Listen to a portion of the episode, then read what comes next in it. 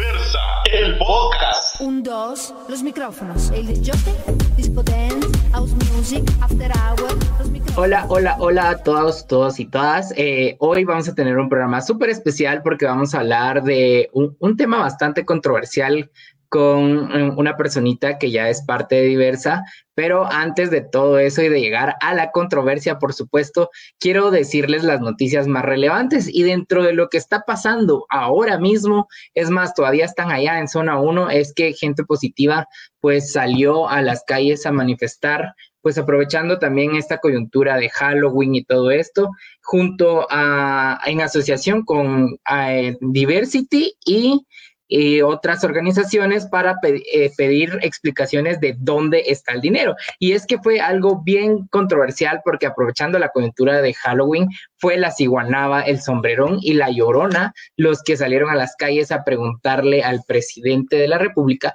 dónde está el dinero. Y no solo ahora el dinero de la pandemia, los 135 millones de quetzales que el Ministerio de Comunicaciones nuevamente, pues simplemente desapareció y fue tendencia hace unos días con, bueno, yo pierdo el semestre, no 135 millones, bueno, yo pierdo a tal cosa, excepto 335 millones, haciendo como un, una sátira de, de esto que realmente no es nada gracioso que, que se pierdan 135 millones y que el gobierno luego salió a intentar explicar esta situación y no lo logró de una manera convincente como muchas otras veces no han sabido manejar pues las crisis dentro del gobierno y que cada vez tiene menos credibilidad. Así que agradecemos a Gente Positiva y a Asociación Diversity por eh, estos actos de visibilidad y también le mando un saludo especial a Javiera Javier, que sé que estuvo participando en esta actividad eh, con los personajes artísticos que ella hace, ¿verdad? Entonces, por ahí estuvo exigiendo y gritando, ay, ¿dónde está el dinero? Entonces, si ustedes quieren verlo, vayan a las páginas de Gente Positiva, eh, de la Casa de la Cultura y de Asociación Diversity para enterarse de esta actividad que acaba de ocurrir en Zona 1 y que todavía la pueden encontrar ahí. Así que con esta previa empezamos con las noticias internacionales. Y hoy les quiero hablar también un poco de Polonia. Hemos estado hablando de Polonia, de este país donde se ha criminalizado mucho más a la comunidad LGTBI en los últimos meses debido al, gobierno de ultraderecha que está pues en, dominando ahorita en ese país. Y es que ahora protestan contra el nuevo ministro de Educación que fue designado justo por este gobierno de ultraderecha, quien ha dicho que las personas LGTBI no son personas normales y que eh, las mujeres fueron creadas para tener hijos. Son... Eh, son tontas estas declaraciones y, y, y que todavía en 2020 se, se vea a las mujeres como una incubadora nada más que solo son para procrear hijos. Es un pensamiento demasiado retrógrado y que lamentamos que en países de Europa donde se supone que ya han avanzado un poquito más en los temas de derechos humanos tengan estos retrocesos debido a este nefasto gobierno que está ahora en Polonia. Y eso es la noticia número uno. Ahora nos vamos con la noticia número dos, y es que Andrew Barr, el primer ministro abiertamente gay del territorio de la capital austriana, celebró su sexta renovación de mandato. ¡Wow! Eso es muchísimo tiempo y celebró con un beso a su esposo Anthony Toms, quien lo acompañó en todo momento. Pues muchas felicidades al primer ministro, la verdad es que son muy pocos y cada uno hay que celebrarlo y hay que visibilizarlo por todo el labor que significa ser político y parte de la diversidad sexual. Y ahora regresando un poquito más a Guatemala, eh, la red LAC Trans cumplió 16 años de activismo, así que felicidades. Eh, desde aquí les mandamos muchos abrazos y esperamos que sigan cumpliendo muchos años más en la defensa de los derechos de las personas trans. En la noticia número 4 también tenemos una campaña aquí en Guatemala que busca visibilizar a las mujeres diversas. Y es que en varias vallas alrededor de la ciudad capital de aquí de Guatemala llamaron la atención a más de uno, ya que eh, compañeras del colectivo trans aparecían con mensajes de inclusión sobre esa población.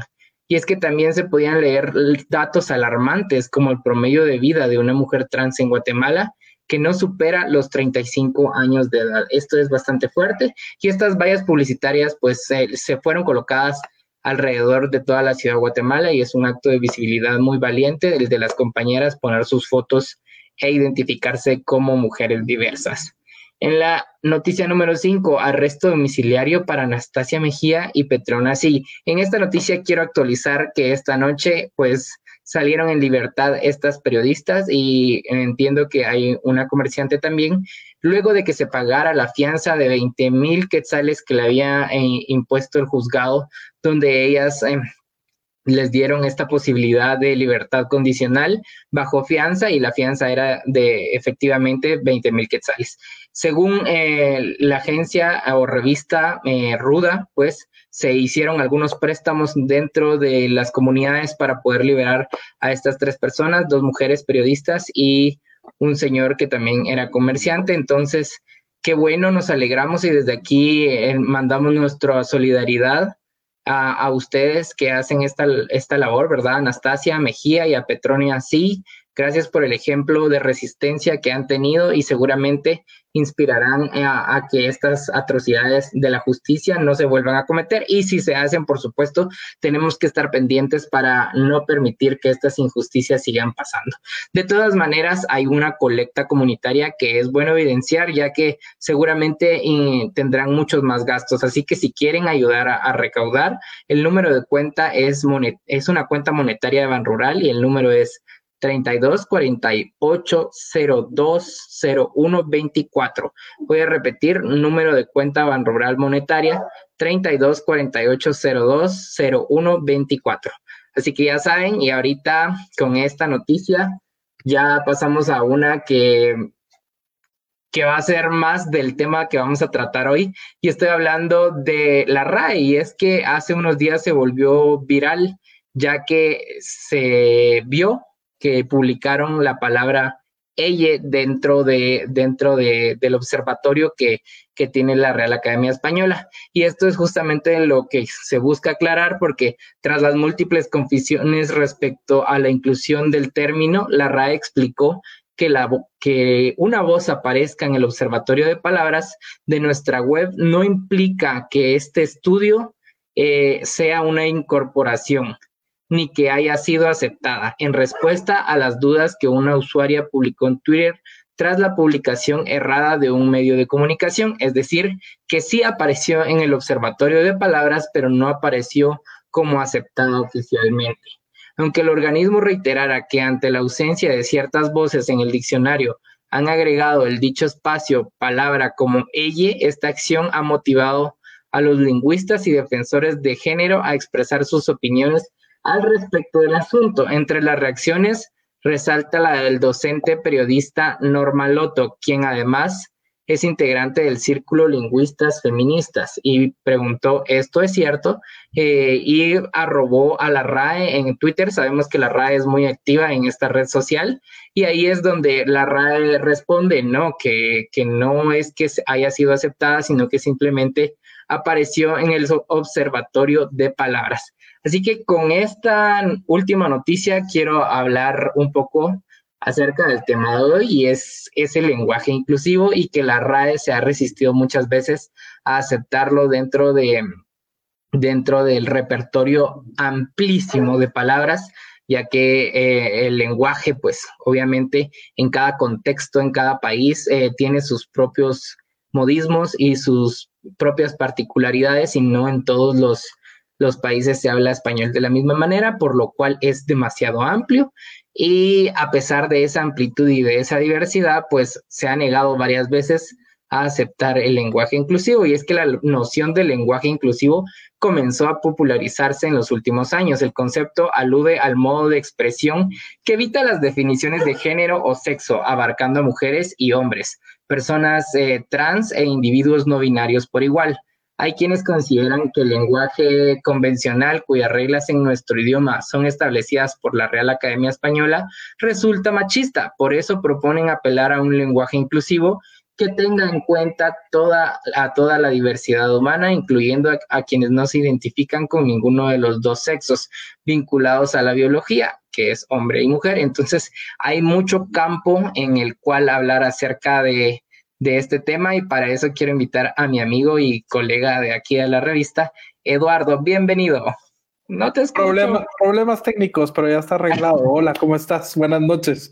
¿Cómo te va? Eduardo, ¿y tú cómo estás? Bien, bien, aquí eh, escuchando un poco las noticias que estabas dando, eh, enfocándome un poquito en el tema que, que del cual vas a tratar hoy. Eh, un tema bastante polémico y, te lo comenté antes de entrar al podcast, que eh, seguramente me van a apedrear cuando me vean en la calle, pero bueno, haré mi mejor intento. ¿eh? Y, no, pues fíjate que tú lo, tú lo decías y yo te lo decía también un poco antes de, de entrar en vivo, y es que este tema es muy amplio y hay muchas voces que hablan a favor y en contra. Entonces, es muy bueno de ya se me está cayendo todo aquí. Es muy bueno que hayan distintos puntos de vista, ¿no? Porque de eso se trata, de que las personas que nos están viendo puedan formarse un criterio entre, entre todos, entre ellos y sacar sus propias conclusiones, ¿no? Entonces, quiero preguntarte realmente eh, cuál es como tu postura acerca de esto y si crees que realmente importa lo que diga la RAE. Mira, eh, eh, la verdad es que sí o, por lo menos, y, hablo por mí, no hablo por, por los demás, no quiero generalizar, eh, tampoco quisiera que el tema se malentendiera, pero a mi manera de verlo, eh, creo que sí, debiera, debe de existir un ente que regule la forma en la que hablamos y escribimos. ¿Por qué? Porque, como te decía, el lenguaje es un, es un ser vivo, es un ente vivo que cambia, evoluciona, hay nuevas palabras, hay, hay palabras extranjeras que las adaptamos como propias y que las utilizamos, ¿sí? Eh, y que también les agregamos un par de letras por ahí para hacerlas propias. Entonces creo que alguien que pueda dar un lineamiento del uso correcto del verbo, del sustantivo, del adjetivo, creo que, que sí es importante. Ahora, que todo lo que digan eh, sea lo correcto, tampoco, ¿sí? Pero, pero sí tiene que haber ese ente que nos dé estos espacios de podernos comunicar de manera correcta y de escribir de manera correcta. De hecho, em, una de las cosas que yo he podido ver a lo largo de, de mi corta o larga vida es que no solo hablamos mal, sino que aparte de eso escribimos mal. Por lo tanto, no escuchamos correctamente y los mensajes que damos son malentendidos. O sea, es todo un, eh, eh, es toda una vorágine de, de, palabras que muchas veces no entendemos o que no nos damos a entender. Entonces, para mí sí es importante lo que este ente diga, ¿verdad? Eh, porque partiendo de la premisa de que el idioma siempre va adelante del lenguaje, ¿sí? La, la realidad va adelante del lenguaje, nos come, y no da tiempo como ir asumiendo todas esas palabras que se van agregando día a día. Fíjate, Eduardo, que, que eso me, me, hace mucho ruido porque tú dices que cada día y cada vez que el lenguaje y el idioma pues van evolucionando, se van adhiriendo nuevas palabras. Bueno, y si nosotros adaptamos tantas palabras, tantos extranjerismos que son reconocidos por la RAE, que son, están en otro idioma, a pesar de que está en otro idioma, la RAE lo reconoce, entonces es, es esa anuencia a rechazar eh, el lenguaje inclusivo, que también son palabras nuevas, que no son sacadas de otro idioma y contextualizadas en Guatemala, sino que tienen sus propios contextos, no hablo solo de Guatemala, hablo de Latinoamérica en general, porque cada país tiene sus modismos y sus palabras que significan una cosa para ellos y otra cosa para nosotros. Y eso es bien importante porque tú lo decías, el lenguaje es cambiante y, siempre va un paso adelante y es difícil agregar todas esas palabras, porque estas que sí están renuentes, que sí las están abarcadas eh, casi todos los días, en todos los contextos, en las universidades, yo te digo, yo estoy en, una, estudio en una universidad privada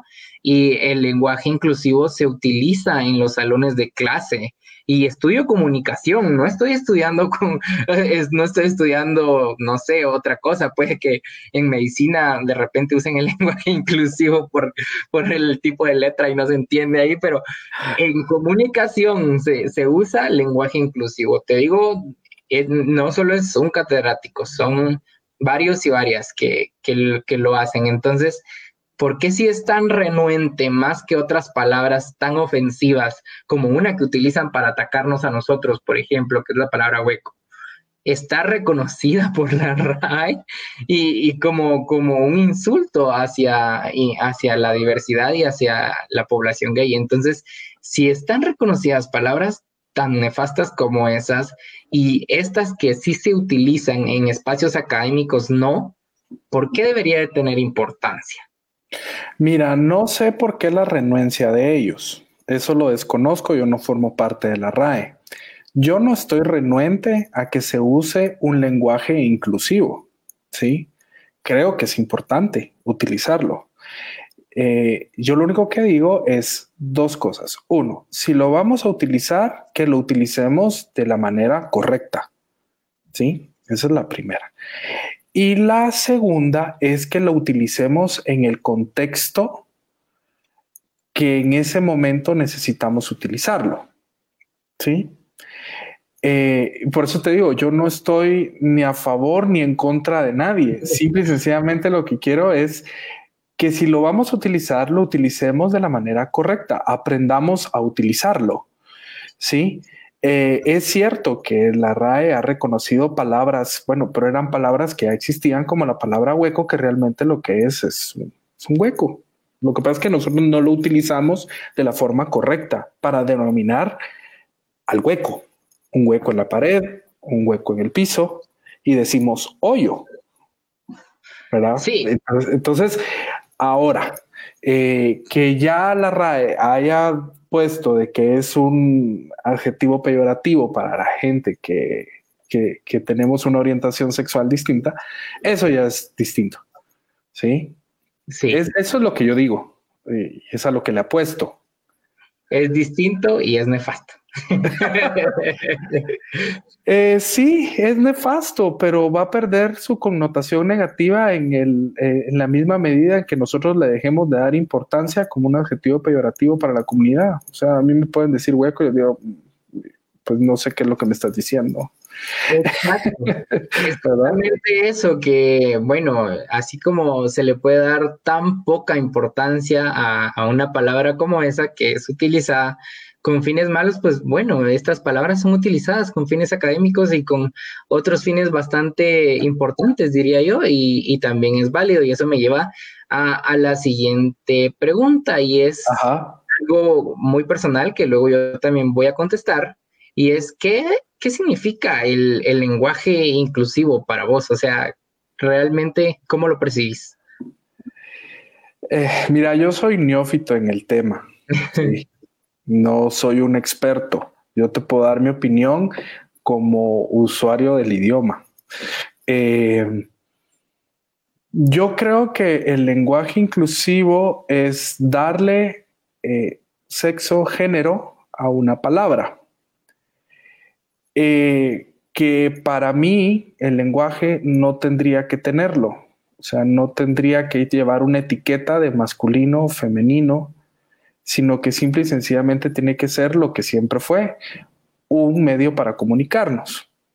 Entonces, eh, para mí es eso. Si les van a poner la A, si le van a poner la O, si le van a poner la E, pues si se lo van a poner, pues adelante, ¿sí? Pero para mí el lenguaje no debería de ser algo que por naturaleza nos fue asignado. ¿Ya? Eh, ahora, que nosotros queramos, o por lo menos que yo quiera reconocer mi orientación o mi género o mi sexo en el idioma, eh, creo que lo puedo hacer de una mejor manera si contextualizo lo que estoy diciendo, en lugar de agregar una letra, porque creo que es más importante eh, dejar claro mi mensaje de quién soy, hacia dónde voy, qué es lo que quiero, a que una letra me represente. A mí no una letra no me representa. Puede ser que hay gente que, que sí y de verdad que yo lo respeto muchísimo, eh, como soy respetuoso de todas las creencias y de, de, la forma de ser de cada quien. Pero al final es eso. Yo creo que, que, para mí el lenguaje no tiene idioma, no tiene sexo, no tiene género. Fíjate que mm, con lo que estás diciendo, eh, la verdad es que sí. Bueno, primero voy a contestar la pregunta y luego quiero hacer más. ok. Eh, respondiendo a, a, esta misma pregunta, pues yo creo que también eh, surge de la necesidad de que todos y todas nos sintamos representados. Recordémonos que el lenguaje inclusivo no, no solo es esta letra eh, o cambiar una letra por una E o por una X, sino que es también darle valor a, un sexo que ha sido invisibilizado y estoy hablando de, las mujeres, porque normalmente nos referimos a, las poblaciones como todos, ¿no? Como todos. Entonces, el todos también generaliza a, todas las personas según la RAE y que muchas veces todos utilizamos eh, el lenguaje inclusivo al decir, bueno, cuando me presento digo, hola, ¿qué tal? Eh, espero que estén bien todas y todos. Y eso es lenguaje inclusivo también, eh, como darle representatividad a las mujeres sobre un sistema que históricamente ha sido machista y patriarcal. Entonces, no solo es este ella, sino que es todo un vocablo de, de palabras que las usan políticos, que las usan catedráticos, que las usan tantas personas dentro de la sociedad y que es importante eh, darles la visibilidad necesaria. Entonces, en, en ese contexto, dame, dame un segundito que se me va a, se me va a apagar esto. ok.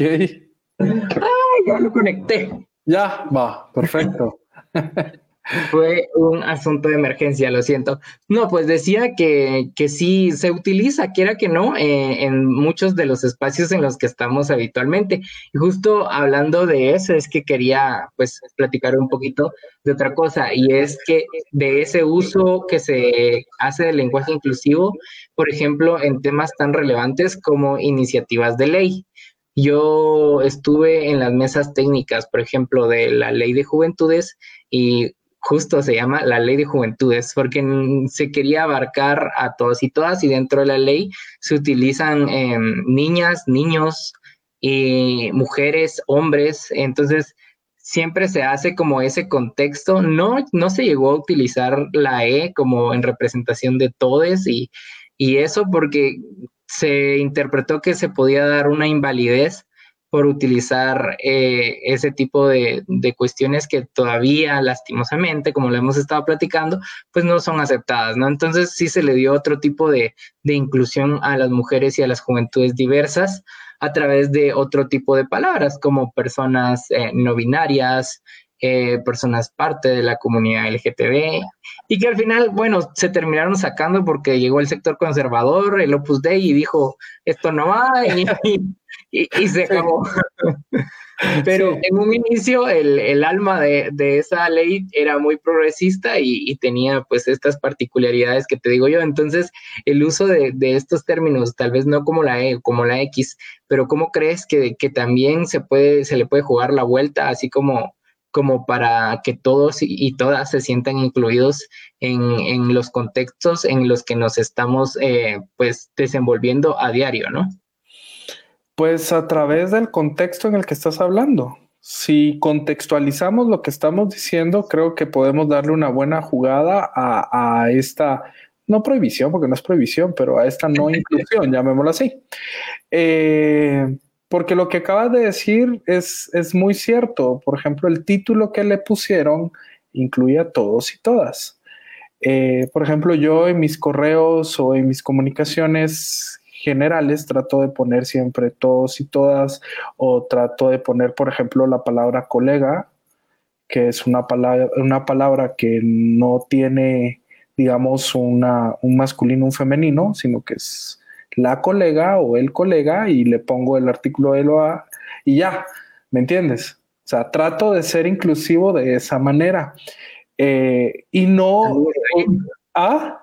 También está muy bien, te digo, o sea, es como jugar la vuelta, ¿no? Es como jugar la vuelta. Creo que tenemos muchas herramientas dentro de nuestro lenguaje que es, que, que es tan vasto creo que tenemos herramientas para volverlo de una manera inclusivo sin caer en, eh, digamos, el, sobre el abuso excesivo de vocablos eh, al utilizar eh, todos, todas, niños, niñas, ¿me entiendes? Que vamos, que niños, niñas siempre ha existido. Lo que pasa es que no se utilizaba, pero siempre ha existido una un niño y una niña. Pero de esa manera creo que podemos jugarle la vuelta, hacer que todo el mundo se sienta incluido y nadie excluido, pienso, ¿verdad? Pero... Sí, es que, como tú decías, es que no es que no existan estas maneras para, para poder eh, incluir a todos, ya simplemente no se utilizaban y por eso ahora también se le está, se está queriendo que se utilicen estas, estas cuestiones y el todo surge también por la necesidad de, de incluir a esas personas que no se sienten identificadas eh, biológicamente o de los genitales como un hombre o, o, como una mujer. Entonces es bien, bien complejo poder hablar más allá de, de, estas inclusiones, tal vez como tú lo decías, decir niños y niñas, eh, todos y todas, pero que hay más allá, o sea, el género fluido que hay ahora, ¿verdad? Entonces, son cuestiones mucho más avanzadas que, que de repente sería interesante platicarlo con una persona que se identifique como no binaria o una persona queer y preguntarle cómo le gustaría ser tratada, por ejemplo, porque cuando, digamos, cuando uno se está empezando a involucrar en todos estos temas de, del activismo, pues como que al principio siempre te cuesta, ¿no? Y, cuando ves, a una persona que, que puedes identificarse como una persona trans y no sabes, es mejor preguntarle con qué pronombre se siente identificado o identificada, ¿no? Para, para no cometer algunos errores y, y pueden pueden pues dañar la, sensibilidad o, incluso como la autoestima de la persona. Entonces, no sé, ¿qué piensas tú de esto? Mira, eh, yo creo, mira, culturalmente somos personas muy sensibles, ¿sí? Y cualquier cosa que nos, dice, que nos digan que nosotros pensamos que es un ataque personal, nos va a hacer sentir mal. Yo eh, suelo hacer lo que tú dices si yo conozco a alguien que yo sé de antemano, esa es otra cosa, que yo sepa de antemano que es un hombre o una mujer trans, pues por supuesto que le voy a acercarme y le voy a preguntar, oye, ¿cómo quieres que te, quieres que te trate de él? ¿Quieres que te trate de ella? Pero también esa pregunta da miedo, ¿sabes? Porque de repente te van a decir, bueno, usted es ignorante, usted no se da cuenta, usted, ¿me entiendes? Entonces, de cualquier manera, eh, pero igual yo prefiero preguntarlo así caiga mal, ¿me entiendes? Porque lo que menos quiero es faltar el respeto, porque yo sé que es importante ser reconocido por lo que uno es, definitivamente. Entonces, eh, también creo que debemos de dejar de ser un poquito sensibles ante ciertos temas y entender que hay gente que podemos no conocer todos los aspectos de, la diversidad y que bueno, estamos aprendiendo, estamos, estamos comenzando a dar nuestros primeros pasos y que, y que queremos hacerlo de la manera correcta. Y la única forma de hacerlo correctamente es preguntando, aprender a través de la pregunta. Pues sí, a mí me parece muy importante y como tú lo decías, bueno, ya es un poco complejo, pero aunque nos al principio nos puedan decir cosas que no nos gusten, creo que lo, lo más importante es poder eh, preguntarlo para que las personas se sientan eh, conformes con el trato que uno tiene hacia, hacia ellas y hacia ellos, porque eh, sí, a mí, a mí me pasó que yo no sabía cómo llamar a, a, esta persona y bueno, preferí preguntarle y cuando le pregunté, pues sí, me pasó lo que dijiste, se sintió ofendida y me dijo, pues que era obvio que porque ellos no lo notaban, pero por el género fluido que ahora es que lo pregunté, ¿verdad? Porque está este ella que, que es muy válido para mí, es muy válido y yo creo que sí debería utilizarse en las personas que se sientan identificadas como no binarias o de género fluido. Entonces, creo que sí, aunque nos cueste, eh, hay que aprender a preguntar y pues ya uno después se va a ir empapando más de todo esto y va a ser más fácil. sí, es que, es que recuérdate que todo es un aprendizaje y realmente todo esto es nuevo, realmente. O sea, ¿cuánto tiempo, por lo menos en Guate, sí? No sé en otros países, pero en Guate es nuevo cuánto tiempo llevamos con esto y con estar practicándolo, estar haciéndolo. Eh, es relativamente nuevo. Entonces también la comprensión por parte de ambas, ¿sabes qué es lo importante? Y te lo iba a mencionar, creo que debemos de aprender a ver las cosas con más naturalidad. Preguntar con naturalidad y que nos den una respuesta con naturalidad y ya está. Es lo que yo digo. Por ejemplo, yo no ando diciendo que soy un hombre gay. No es mi tarjeta de presentación. Ahora, si me lo preguntan, tampoco me voy a ofender porque me lo pregunten. Prefiero que la pregunta, la persona me lo pregunte y yo contestarle sí efectivamente. Eh, pero sería un poco tonto ofenderme porque me lo pregunta si la persona no me conoce. ¿Ya? Claro. Ahora, si me pregunta cómo quieres que te trate, pues con dulzura, háblame al oído. Fíjate que ahí estás tocando otro tema bien interesante, pero antes de irnos, eh, quiero que por favor nos pongan por ahí si hay algunos comentarios, porque Así podemos saludarles también a ustedes que están del otro lado para que puedan sentirse incluidos todos aquí, porque aquí todos y todas son incluidos. Toreto Star dice, qué triste que la falta de honradez de los gobiernos, refiriéndose seguramente a las noticias de dónde está el dinero que di eh, al principio del programa, y así es. Saludos también, Toreto, y qué bueno que a través de estos espacios también podamos reivindicar y preguntar dónde está el dinero. Ya no hay más bien. Ahí dice Memito Castro, hola diversa revista por este espacio, hola a René Félix y al psicólogo sexy guapo. Dice, ah, ya tienes tu fan por ahí. sí. La inclusión no es una cuestión de corrección política, es la clave para el crecimiento. Dice, ah, ya no me dejaron leer. Jess Jackson, político y activista de los derechos humanos. Así es, es la clave para el crecimiento. Qué importante cita la que nos da Mimito. Muchas gracias por estar siempre pendiente de los podcasts. Erickson García nos manda un emoji abrazándonos, así que te devolvemos un abrazo también a ti. Javier Jiménez, saludos, los quiero. Javier Jiménez me las debe, porque no pudo estar con nosotros hoy aquí, pero definitivamente su acción, eh, el activismo que hizo, te mandamos saludos en, te mandamos saludos en un inicio porque sabemos que estabas ocupado pidiéndole al gobierno que nos dijera dónde está el dinero y con ese performance genial con la ciguanaba, la llorona y el sombrerón que no se lo pueden perder, vayan a verlo.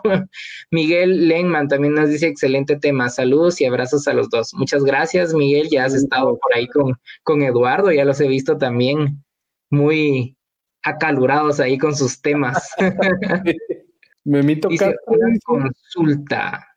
La, disculpen la ignorancia, ¿qué es el sexo fluido o género fluido? Pues fíjate, Memito, que en un principio creo que a todos y todas nos cuesta como comprender esto de, de, ser queer y del género fluido, pero son las personas que no se sienten identificadas como hombre ni como mujer.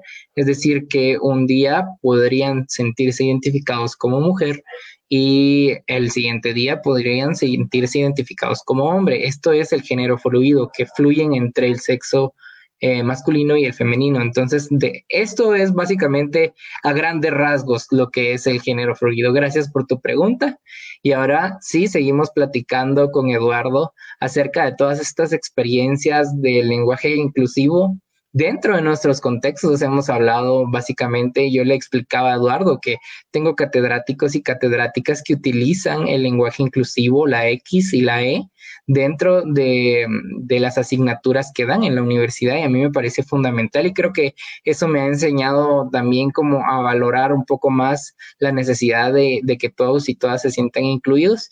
Me hablaba el, el catedrático de semiología, por ejemplo, y decía que todo tiene un contexto, una connotación y una denotación y que el lenguaje inclusivo pues debe representar eh, pues estos avances y estos nuevos contextos que no que no existían antes y que por lo tanto él estaba a favor de, utilizarlos en espacios académicos y en la medida de lo posible que todos y todas los vayamos usando, a la RAE no le va a quedar de otra más que incluirlos y eso es muy cierto. O sea que hay que seguir explotando al lenguaje inclusivo, no, por, no porque necesitemos que la RAE lo reconozca, sino porque para que se vuelva lo más común posible que sea imposible negar su existencia, así como pasó con la diversidad sexual en su momento.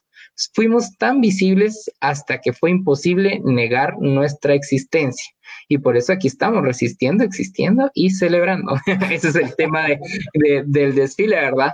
Pero hablando un poco de lo que decía Eduardo, que es ahí donde quiero andar ahora, y es que uno no, no va con su carta de presentación como hombre gay, pero recordemos que a las personas trans, por ejemplo, eh, ellos y ellas sí tienen su, su identidad de género eh, bastante notorio y por lo cual sufren eh, pues más discriminación que nosotros que digamos tenemos ese privilegio de poder ocultarlo en circunstancias que lo ameriten. Por ejemplo, a mí me cae muy mal, voy a confesar algo, me cae muy mal que yo llamo a, a mi pareja, a mi novio, y, y me contesta así como, ah, hola, ¿cómo estás?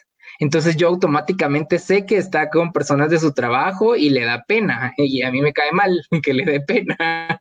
Entonces yo digo, pero ¿por qué no me puedes hablar como siempre? O sea, ¿qué, qué, qué escondes? pero en realidad no es que él esconda algo, algo malo respecto a que esté con alguien más, sino que es esto de este privilegio justamente del que estoy hablando que para él eh, se le facilita esconder su orientación sexual para mantener las cosas tranquilas, o sea, conservar ciertos privilegios dentro de espacios donde hay más personas machistas y que puede, y que puede pasar un, digamos, un momento incómodo y que uno puede, puede decir o no, bueno, sí, soy una persona homosexual o, no, o no decirlo. Y este quiero recalcar que es un privilegio que tenemos nosotros como hombres gays. O sea, ¿tú qué piensas de esto, Eduardo? Eh, Mira, sí, definitivamente tenemos ese privilegio, eh, pero también es, ah, no todos tienen el privilegio de vivir, de trabajar en un ambiente libre de discriminación, sino que en un ambiente inclusivo y diverso.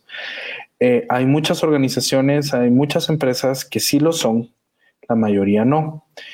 Eh, definitivamente tenemos un privilegio, pero no te creas que por mucho tiempo tarde o temprano. Sale la flor, decís tú. tarde o temprano te sale y tarde o temprano la gente se da cuenta. Lo que pasa es que la gente es prudente. Y la gente, pues, algunos, por supuesto, hay, eh, hay otros que no. Es que mira, todo es tan diverso, todo depende del contexto, todo depende de dónde te muevas, con quién te muevas, qué es lo que hagas, cómo lo hagas. No podemos generalizar. Yo creo que es, e, ese ha sido el gran error, que siempre hemos tratado de generalizar eh, el tema en todos los sentidos, en todos los aspectos y en todos los contextos. Y no podemos porque eh, eh, somos tan diversos, tan diferentes, que el, que generalizar lo único que estamos haciendo es dividir más cuando estamos generalizando. Estamos creando el efecto contrario. es porque, por ejemplo, mis condiciones no son las mismas que las tuyas, o tus condiciones no son las mismas que, que la de tu pareja. Eh, puede ser que tus amigos tengan otras historias de vida, tengan otros contextos diferentes. Entonces, el estar generalizando, eh, lo único que nos hace es, eso, es dividirnos. Eh, ¿Por qué? Porque al final nosotros mismos no estamos viendo las cosas como algo natural, como algo que está y ya está. No sé si me explico. Sí, como tú lo decías, eh, cada uno vive sus distintos contextos, sin embargo, eh, creería yo que entre más podamos ser visibles, a la larga va a ser beneficioso para las personas que vienen atrás de nosotros, porque siento que el normalizar nuestra existencia hará un poco más fácil eh, salir del closet, por ejemplo, para las generaciones que vienen después de nosotros. Eso es un tema complejo porque, como tú lo decías, mi situación no es la de mi pareja y mi situación no es tu situación y uno tiene que ser empático, creo que es la palabra adecuada, para poder pues eh, comprender a todos y todas y sus distintos contextos para decirlo o no decirlo. Yo creo que mi enojo eh, es un poco más personal en ese sentido, pero, pero sí comprendo esa situación, aunque a veces, mm, a veces me pongo radical y diría no, o sea, que todos lo digan y que pase lo que tenga que pasar, pero no, no es así, yo lo entiendo. Mira, a mí me pasó, a mí me pasó algo bastante curioso eh, hace algunos años.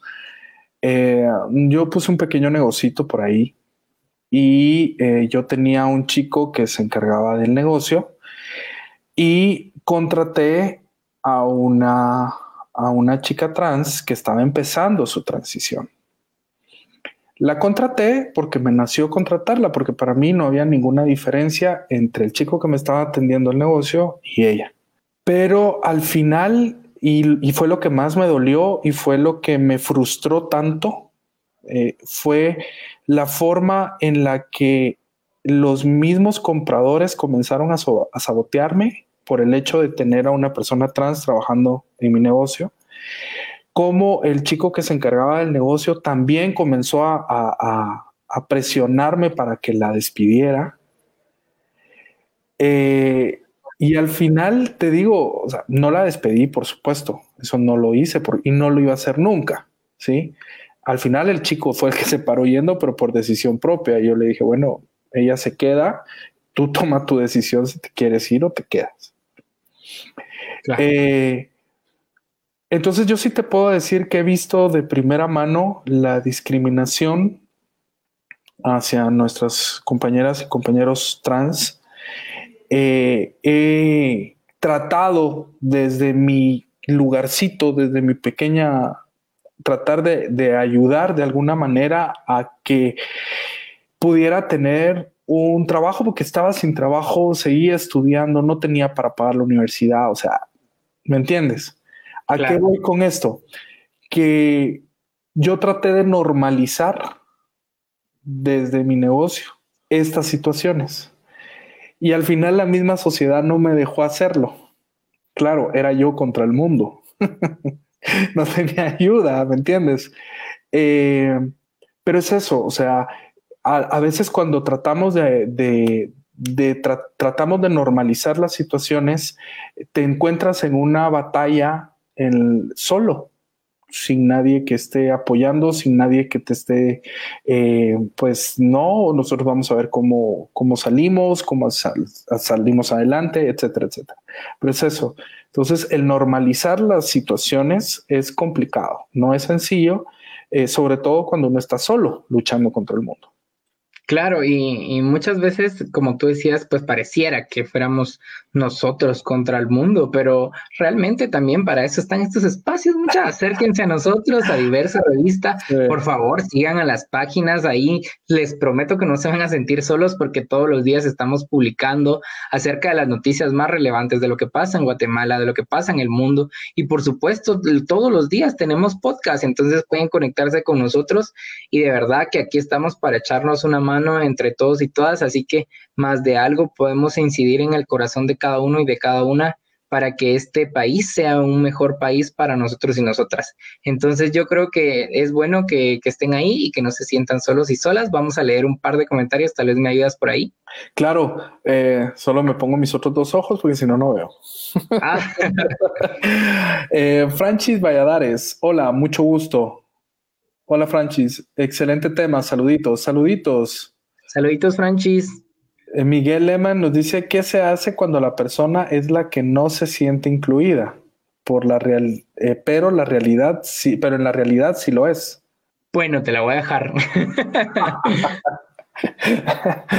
Eh, una pregunta complicada, mi querido amigo Miguel. Me la pusiste difícil porque yo creo que esa pregunta habría que hacérsela a la persona que no se siente incluida, aunque tú la incluyas. ¿Verdad? No, no podría yo responder esa pregunta por esta persona. Eh, porque ha, ha, pasado, pasa muchísimo que tú tratas de incluirlas o ya las tienes incluidas y simple y sencillamente no quieren seguir avanzando, no quieren sentirse incluidas. ¿Por qué lo harán? ¿Qué sentimientos tendrán? No lo sé porque nunca he tenido la oportunidad de preguntárselos, eh, porque ellos mismos se bloquean. Yo creo que ni siquiera ellos mismos lo tienen claro. Y creo que va a, ese tema va más allá de la aceptación de sí mismo. Yo creería un poco respondiéndole también a Miguel, yo no soy psicólogo, pero creo que sí he estado en espacios donde a pesar de que las personas están ahí y están presentes, hay algunas que no se sienten cómodas tal vez en el contexto o en la situación donde se encuentran, por lo que su, digamos, su salida o su caparazón de protección, pues es autoaislarse, como ese autosaboteo que, que nos pasa a todos y a todas en alguna oportunidad en nuestras vidas. Yo personalmente creo que me he autosaboteado cuando uno tiene problemas con uno mismo a lo interno. Entonces son cosas que uno tiene que, sanar para poder brillar, ¿no? Entonces, antes de poder brillar, hay que sanarnos nosotros mismos, hay que inspeccionar a, lo interno y poder trabajar en nosotros, porque nosotros somos, es nuestro primer territorio, tenemos que cuidarlo, protegerlo y pulirlo para que brille. Entonces, hay que trabajar nosotros y nosotras y si las personas se sienten así, pues ya se los estamos diciendo, ¿no? A veces es hacia nosotros y tal vez no es que nos estén excluyendo, sino que puede que nosotros mismos estemos en ese autosaboteo. Así que tranquilo, tranquila, esto es algo que nos pasa a todos y todas, así que ánimos y, y seguramente todos hemos podido salir de eso, así que tú también vas a salir. ¿Tenemos más pues Eduardo, no. Vamos a, yo creo que ya, ya no hay más preguntas o hay algún otro comentario por ahí, puerco. Ay, ya lo quemé. Ay, Ya Bien quemadito, te va a odiar. okay. no, solo, no solo en el programa pasado que, que tuvimos con Javiera, ya, ya estaba diciendo yo que ya le había quemado el rancho con, con una venta y ahora esto me va, me va a matar. No, no, no, es para que se sienta incluido. Bueno, pero todos ustedes también recuérdense de que eh, estas fechas son un poco más relevantes con los contextos que hay y que pueden estar en su casa, no necesariamente pueden salir a, al Halloween porque ya vimos que hay muchas restricciones, pero pueden quedarse escuchando, por ejemplo, muchos de los podcasts que hacemos aquí en diversa revista, eh, en Spotify y en Apple Podcast. Eh, están subidos todos los temas tan interesantes que ha tenido Eduardo en las últimas semanas, por ejemplo, acerca de estos temas sexuales y de juguetes y que tanto, tanto, tanto les gustan porque yo también he estado ahí encandilado viendo cuáles eran los fetiches y todas esas cuestiones que, que más le atraían a la gente. Yo porque no tengo, ¿verdad? no son mentiras sentí, me sentí identificado, pero eso no lo voy a decir al aire. Es hora de ventanearte. No, yo solito me voy a autoventanear como que no, ¿verdad? Entonces, ahí sí que se los recomiendo y también ya les dije de la actividad que tuvo hoy gente positiva con la Casa de la Cultura y también en coordinación con Asociación Diversity y diversas revistas estuvimos por ahí colaborando en este activismo de de Halloween porque estuvo la participación de La Llorona, La Ciguanaba y el sombrerón, así que está bastante interesante estas, estas también nuevas modalidades de activismo que ahora sí que no se pierdan también todo lo que estamos haciendo. Y ya para finalizar, Eduardo, no sé si quieres decir algo más respecto al tema de esta noche, que es lenguaje inclusivo. Pues mira, eh, primero darte las gracias por invitarme a este tema, como te dije, tan controversial y que estoy seguro que va a generar muchos comentarios posteriores. Eh, creo que lo importante es, eh, y creo que va un poquito amarrado a la pregunta de Miguel, es no te sientas excluido en, algún lugar o en algo en lo que sí estás incluido hay que seguir luchando por nuestra visibilidad, hay que seguir luchando por nuestros, nuestros derechos, hay que eh, utilizar, y, eso quiero que quede como bien, bien especificado acá, utilicemos de manera correcta el idioma con un idioma, con un idioma inclusivo, eh, en el contexto que corresponde y de la manera correcta. El español es un idioma bellísimo eh, que le sacamos poco provecho y que creo que nos merecemos utilizarlo correctamente eh, a través de la palabra, y tú lo sabrás mejor que yo, Otto, es que logramos transmitir ideas, pensamientos. Eh, a través de la palabra podemos exigir nuestros derechos, a través de la palabra podemos hacernos visibles. Así que los invito a eso, a que lo usemos de manera correcta en el contexto indicado. Bueno, muchas gracias Eduardo. Yo sí me voy a quedar con las palabras de mi licenciado y es que entre más utilicemos el lenguaje inclusivo, lo vamos a visibilizar tanto que va a ser innegable negarlo. Así que utilicen todas, todos, todos y todos con X y con lo que quieran, pero que sea inclusivo para todos y todas. Así que gracias por acompañarnos en esta ocasión en Diversa Actualidad, donde se enteran de las noticias más relevantes de la comunidad LGTBI. Gracias por acompañarnos y nos vemos la próxima semana. Diversa, el podcast.